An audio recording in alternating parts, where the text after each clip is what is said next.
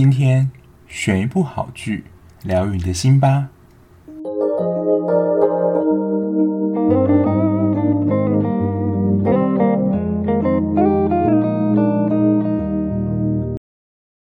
嗨嗨，我是小 B，欢迎收听今天的节目。如果你是上班族的话，不知道你上班地方有没有实行分流办公或是居家上班呢？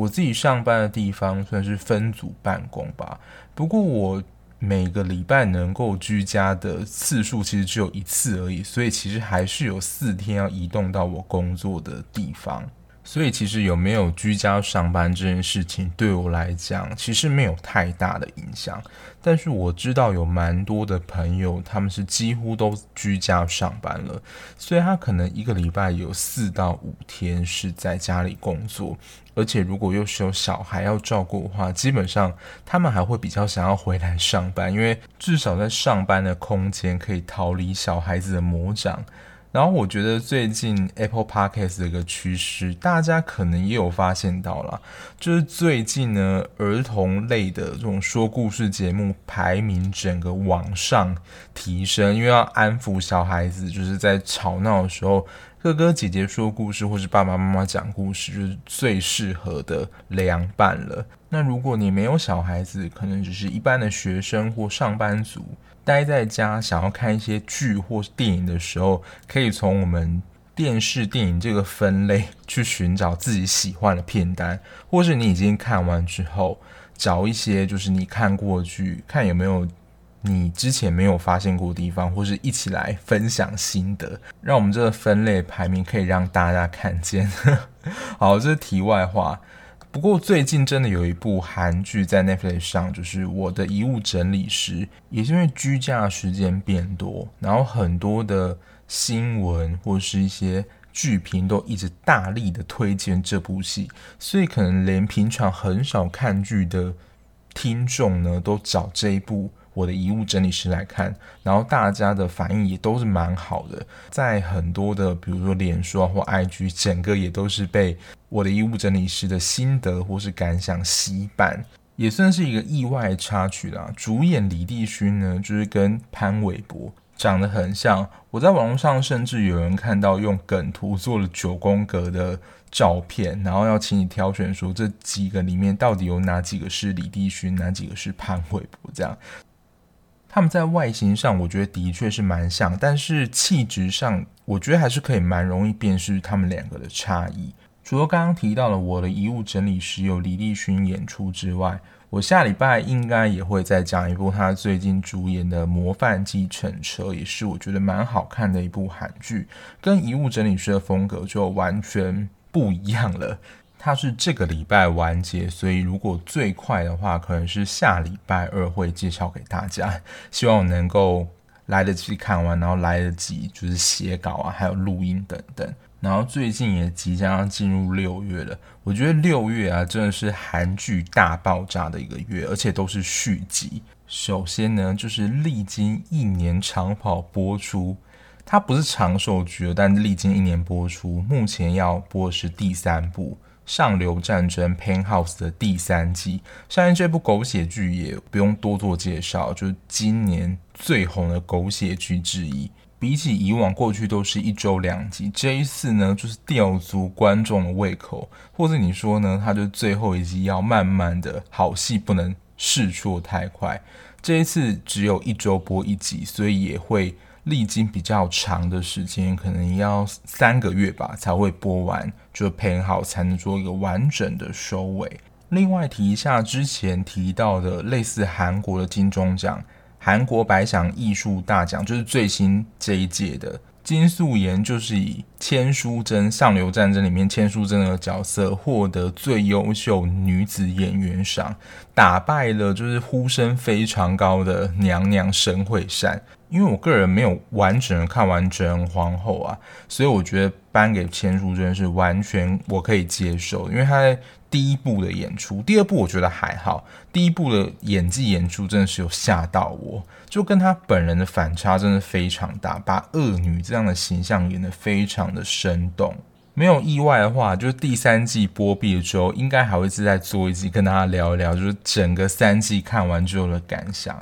然后第二部是在六月中，日期这个我不是很确定，因为它目前说实在还没有太多的消息放出。但是我之前也做过，就是《婚词离曲》这一部的评价，感觉我在查网络资料的时候。Netflix 旁边的那个观众喜爱度只有百分之七十二的人喜欢这部戏，可是呢，这一部在韩国收视率平均都有七到八，所以其实，在韩国收视率是高的。可是可能亚洲，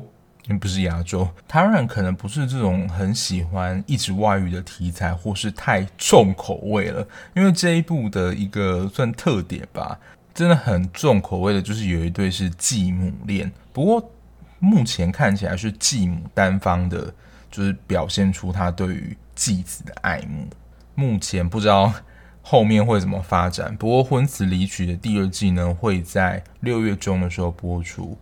然后接下来这一部，真的安利过太多人了。最近呢，就是我们实习生，我也推荐他看这一部。他看完之后也说，嗯，真的很好看，因为他也是非常快就追完了，应该也是万众期待吧。就是今年被推过太多次的《机智的医生生活》的第二季，要在六月十七上映啦。喜欢深岛跟李编剧的风格的人，这一部是不可能错过啊！而且我赫然发现这一部我。的 Podcast 是第四集，就是算是我开始做 Podcast 时候很前面的一部作品。不过偶尔呢，它还是会跳回来排行榜上，可能是真的蛮多人看过这一部，想听听看我到底在讲什么。这一部第一季的 OTT 平台是 Netflix，第二季我想没意外的话，应该也是由 Netflix 买下。然后第四部这一部我。还没有坐在 Podcast 里面，不过我有口头提过蛮多次的，就是《Voice》的第四集，那一个不算长寿剧的剧集能够拍到第四集，想必有它厉害的地方。我觉得以悬疑跟犯罪的剧集来说，它确实蛮出彩，尤其是气氛跟题材上，我觉得掌握的很好。那也算是 OCN 这家韩国电视台的一个招牌作品了。那其实这一部 Voice 呢，它在很多平台上有不同的翻译。Netflix 上翻译叫做《夺命杀神》，而且我在搜寻的时候只有看到第二季。那在 Friday 在上面呢，我看到的是《生命线》，歌声的声，命运的命，然后线条的线，生命线。然后在 Friday 只有第一季而已。那目前要播出的是第四季，基本上他的女主角都是同一个人，不过男主角有更换，你可以把它视为啊，第一季是一个故事，然后二三季是一个故事，所以第四季我觉得算是一个新的开始。不过它的一些故事的铺陈，还有可能后面的大 boss，其实还是有一些关联的。所以如果可以的话，还是建议如果你对于犯罪，然后惊悚、杀人案这些有兴趣的话，可以从第一季开始看。以上就是我会跟播的四部续集的韩剧。所以其实光韩剧我在六月，你可以说很忙啦。就是我觉得六月算是韩剧蛮精彩的一个月，就除了新剧之外，还有非常多精彩的续集可以看。那我不知道。目前录到这边已经快要十分钟了，我不知道大家对于这样子可能分享一下，就是这个月有什么新剧，不论是韩剧啊，或是日剧，甚至台剧有什么新的影集，就是你想听听看有什么新片，你可能有兴趣，这样有点像是以前的娱乐新闻啊。不过说实在，这个部分要做，真的也能够做得很长。有可能可以做成一个新的单集。当然，我就会今天讲这个，除了是我自己很期待之外，也是怕我今天要介绍剧太短，没有什么可以讲的。不过我今天要介绍剧呢，可能很多人不太有兴趣会想看，因为想说如果我都防疫在家的话，应该会想要看一些令自己心情比较愉快、比较 happy 的一些剧。不过我今天就是反其道而行，今天要介绍呢，其实我觉得是一个蛮暗黑的剧，真的是蛮暗黑的。看完心情可能不会太好。它是由小说改编的作品，是由凑佳苗这位小说家写的作品。其实如果有长期在看日本，不论是影剧或电影的话，这位作家有超多的作品被改编。他最有名的应该就是在二零一零年的一部电影叫做《告白》，然后他后来呢，包括《赎罪》、《白雪公主杀人事件》也有被翻拍成电影。今天要介绍就是他在电视剧的最新作品，它是一个短篇小说改编。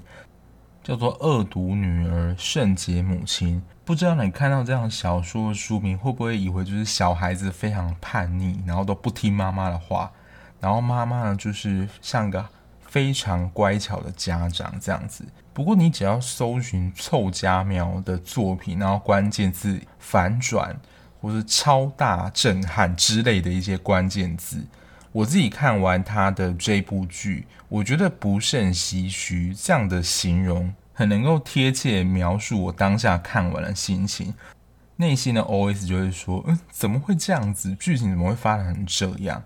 然后关于凑佳苗这位小说家，他其实只是一个平凡的地方妈妈，他利用闲暇时间去写小说，然后世人就会赞叹说，在他脑中怎么会浮现多这么暗黑的想法？看到他的时候，可能都是想说，不知道这个人脑袋到底在想什么，或者他脑袋是怎么组成的，怎么可以想出这么暗黑的内容？那这一部《恶毒女儿圣洁母亲》，它其实只有六集而已，总共有五个故事。不过我刚刚已经说过，不过就是再提醒大家，这一部看完之后，心情就是真的不是会很好，你就会就是。陷入渐渐的陷入沉思，所以如果想要 happy 的呢，这一部蛮黑暗的，就可以真的先不用看。那这一部每一集的标题应该就是他小说原著的标题。第一篇《圣洁母亲恶毒女儿》这一部有两集，其他都是一集就演完了。它一集大概是五十分钟左右。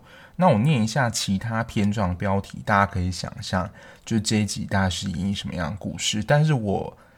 想啊，就是大家应该都猜不到。除了这一篇以外呢，还有善良的老实人、罪孽深重的女人、最好的朋友，以及我最亲爱的。他每一篇的故事都是用倒叙的方式，他一开始就会先演出这一篇的故事主角最后到底发生了什么，就是结果已经摆在那里了。可是呢，他就会慢慢的去讲述说主角到底发生了什么事情。虽然是每一个不同独立的故事，可是它是同一个世界观。意思就是说，每一篇人物跟事件都是独立的，可是呢，它有可能会出现在另外一个故事的背景资讯。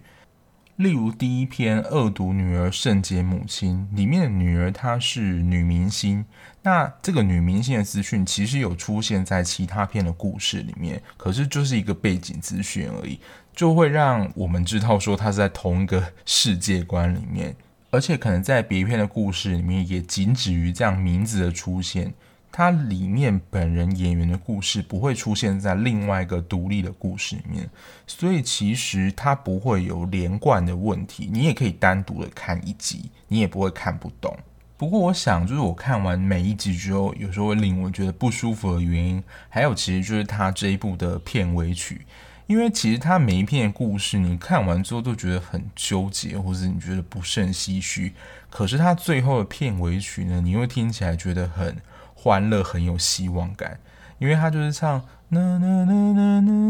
就是一个很像在唱儿歌的这种感觉，好像过得很幸福，但其实里面的故事都超级的黑暗。我就是会想到那个比喻，就是说很像鬼片在唱摇篮曲，跟它里面的剧情是形成一个很大的反差。就是我想啊，会让我觉得没有办法很快调试过来的其中一个原因。那在剧情上，我觉得它的主轴其实是在谈关系这件事情，不论是母女的关系、朋友的关系、手足的关系，其实都会令你意想不到，在外人眼里看起来是好的关系，其实某一种我觉得关系上都有一些很偏执或是很硬要，那这样的关系其实会让我们很窒息。他虽然每一篇故事里面，我记得都有妈妈，但不一定每一篇妈妈都会是主角。跟书名相同的这一篇故事，就是恶毒女儿跟圣洁母亲，其实就是在讲他们之间的母女关系。有一个之前蛮常提到的，他有出一些科普书，就是情绪勒索。情绪勒索比较常出现的语言，包括“我是为你好”，嗯，这一句真的非常的常听见，或者是类似“都是因为你不怎么样，所以才害得我怎么样”。情绪勒索主要目的就是要贬低对方，然后让对方产生罪恶感，然后控制你的情绪，让你能够顺着他的意思走。而且在这一片的妈妈，她就是一个非常控制人，你可以说是控制狂啦。可是我觉得她最主要的目的，其实要为了她保护她女儿不要受伤。但这对她来讲，其实不是一件好事，就是过度的干涉了。比如说不准她交男朋友，或者是会刻意的拆散她所认识的男生，甚至啊，她会觉得说某一些朋友的。形象或是家境是不好的，或是比较低下的，你就不要跟他交朋友，否则会打坏你自己的形象，还是怎样？就是很很势利吗？可是，在对外的形象哦，他妈妈就是一个好好妈妈，人人都称她非常有气质，然后把女儿教得很好，也可以说是大众都认为她是一个圣洁的好妈妈。但事实上，在女儿的心中，她就是一个超可怕。控制到不行的妈妈，在这个里面其实也可以学到一个新的词，就是他们母女之间关系其实是一个有毒的关系，就是一个很不健康的发展啊。除了这一篇跟剧集同名的故事之外，我印象最深刻，也是今天想要跟大家分享，其实是这一篇，就是最好的朋友。大家可以听听看啊，如果你听完之后觉得这种故事风格或是故事发展是你的痛调的话，就可以去把其他篇的故事看完，这样就保证，我觉得就应该会是你的菜。那这部最好的朋友，它主要有两个角色，一个是莲莲小姐，这个是这篇故事最主要的主人公，然后另外一个也是主角，不过他是另一方是大豆生田薰子，这是他的名字，不过他的姓氏到底是大豆生还是大豆？好，反正不管。对于莲小姐而言呢，编剧一直是她的梦想。她其实投稿过很多次，可是就没有中。莲小姐住在东京，然后一边做着作业员的工作，然后一边的持续投稿她的编剧。好不容易呢，她的作品这一次得到了一个其中一个奖项，但不是最大奖的。那刚刚提到的薰子小姐，她是以她自己的恋爱经验写了一部剧本。就获得这个编剧的最大奖，但其实莲小姐就是心里很不平衡，因为她会觉得说拿自己的恋爱经验来写成自己的剧本，这应该很多人都是这样吧？为什么凭什么你的剧本可以就是被选中这样？而且在颁奖的时候印证了她这样的一个猜测。评选剧本有三个评审，原本有两个评审呢，他是投给莲小姐作为最佳优秀剧本。可是算是这个评审的召集人啊，他就说他以自己为退休理由，他喜欢就是薰子小姐的作品，所以才把最优秀的奖项给了他。那林小姐听到这里，真心里就是超干的，因为可以说是啊，第一名跟第二名、第三名就是有天壤之别，只有第一名的作品才能够被改编为电视剧，第二三名。得奖可是没有被选中作品，可能也只能默默的就是收藏起来，或是等日后有没有其他电视台或是导演向你买这个编剧，才有机会呢把这个作品翻拍到电视或电影上。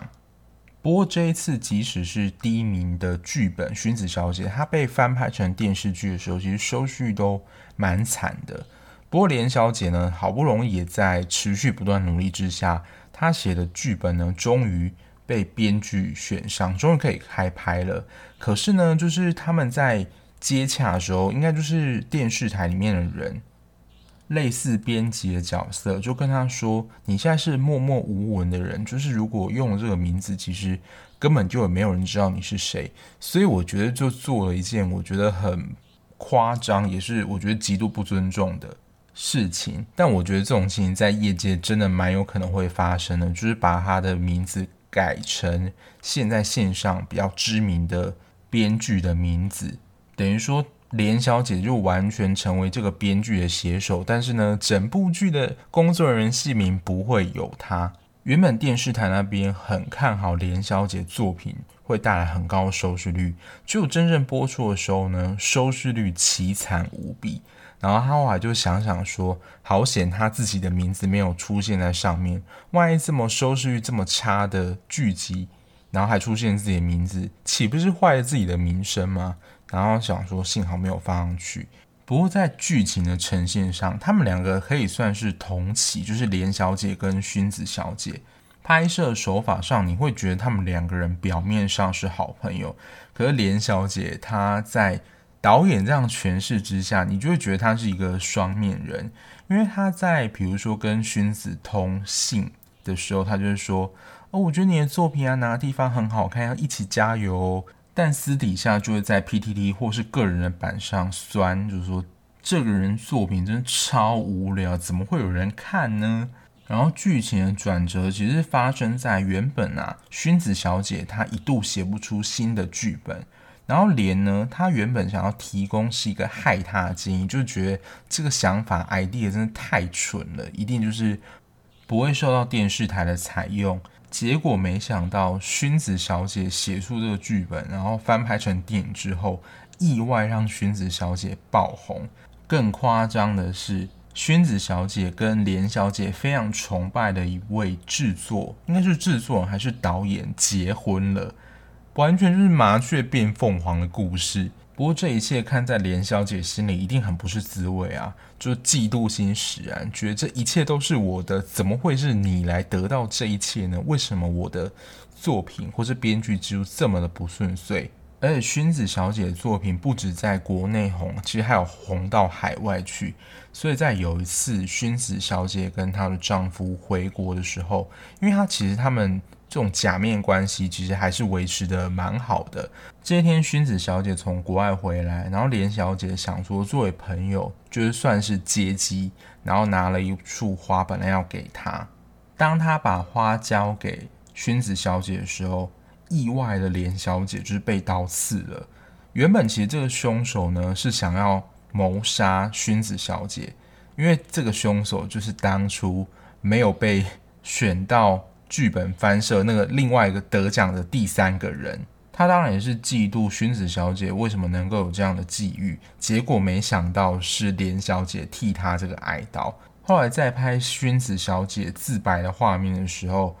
他一开始就怀疑连小姐是一个双面人，因为他有看到一个部落格里面啊充满了很多文字在咒骂他，他以为是连小姐写的。而且在部落格最新的一篇内容还说要放话要杀了他，结果呢，这其实刚刚那些内容都是那第三个得奖的人写的，因为在连小姐她后记的笔记里面有写到，薰子小姐其实一直鼓励连小姐她不要放弃，她也很认可这段友情，然后真正的好朋友不就是这样存在吗？看完的时候就真的觉得一种感觉说，哈，怎么会这样子？你也可以说，真的是命运捉弄人。然后一个好人，其实他根本没有什么事。不过他是在拍摄的时候，你会真的觉得连小姐是一个双面人。可是你看到她的日记之后，发现她原来其实就是一个好人，而且就是她非常努力的追逐梦想。而且我觉得她真的把人性描写的很淋漓尽致，说。我们很努力的过程，可是最终得到的机遇可能不及一个因为运气获得一个飞黄腾达的机会，然后之后成功的人，心里那种嫉妒感真的油然而生，就觉得他凭什么，或者是你为什么有这样的幸运的机会？我刚刚想了一下，可能冲击到我们的一个信念，就是说什么戏棚下蹲久就是你的，有时候你蹲得再久，你也没有就是成功的机会，因为你没有抓住那个。契机，或者是大家可能会说，你没有功劳也有苦劳吧？就是你蹲了这么久的时间，投了那么多次的剧本，终于被选到这样的机会，那这一次应该就要轮到我嘛？结果希望还是落空，所以真的会不自觉的也蛮心疼这个女主角的际遇，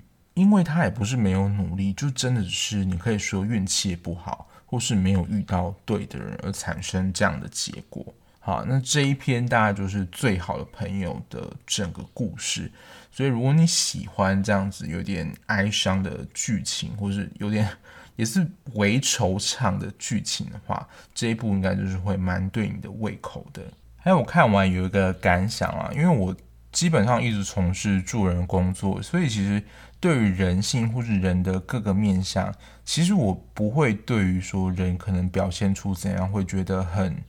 奇怪，就是不要挑战人性啊。人真的在很急或是很困顿的时候，真的会做出令你意想不到的事情，或者跟他外表有很大的反差。例如有时候在新闻上看到啊。就是如果有一些杀人犯的事件，或是与恶那样的事件里面，很多会听到很多言论，就说，呃，都是别人带坏我的小孩啦，他本来是很乖的啦，或是有一些外表看起来非常的无害、非常文质彬彬、斯文有礼貌的人，真正犯案的时候，就是往往是下手最狠的人，因为我觉得在外表底下，可能潜藏了非常多的愤怒，都是被压抑住的。所以有人会说，那种在与你相处的时候，可能看你不爽，就会把愤怒直接表现出来人，这种人你可能觉得就是他没有什么心机，反而你不会觉得他那么可怕，令人觉得害怕或是毛骨悚然，可能都是那些过度有礼貌或是没有展现出情绪表现的人。总之，你看完这一部啊，心里真的是不会太舒坦，我觉得一定会有蛮大的冲击。而且基本上它的结局都是 bad end，这样算就是一个大爆雷嘛？基本上它都是 bad end。不过它其实也很破题的，在一开始我刚刚说的，每一个人他最后的是怎么样的形式，他一开始都会说。那一般大家如果在防疫期间，可能会想要看一些能够让心情比较愉快的片子。不过如果你是可能跟我一样有点自虐的人呢，这一部是还蛮适合的，因为看完就会觉得蛮惆怅。但我觉得这一部戏可以让我们重新思考一个面向，就是各种关系的理解。一个人或是一个家庭，他到最后为什么会发展成这样，绝对不会只有单一个原因。或许可以从每一集的故事里面去了解某一个人行为的形成，还有他为什么会去做这件事情背后的原因还有脉络是什么，我觉得就能够比较理解了。好啦，那就是今天介绍的这一部《恶毒女儿圣洁妈妈》这部日剧，就供大家参考选用了。因为大家可能在防疫期间也不要想接触到太 heavy 的剧情。不过这一部我觉得啦，就是其实是算我会觉得算蛮好看的，而且它每一集都是一个独立的故事，你也不用担心剧情衔接不起来。我之后应该也会试图有空的话啦，会去找。凑佳苗这位小说家改编的戏剧或电影作品来看，应该也是蛮精彩的。好，那今天的节目就到这边啦。那最后还是呼吁大家一下，麻烦呢，如果你还喜欢这样子聊剧、聊电影的 podcast 的话，在各大平台麻烦帮我订阅、分享，然后介绍给你喜欢看剧的朋友，让我节目可以让更多人知道哦。那如果你想要了解我及时追剧的讯息的话，也欢迎发我的 IG 在 show note 地方。那我们下一节目再见啦，拜拜。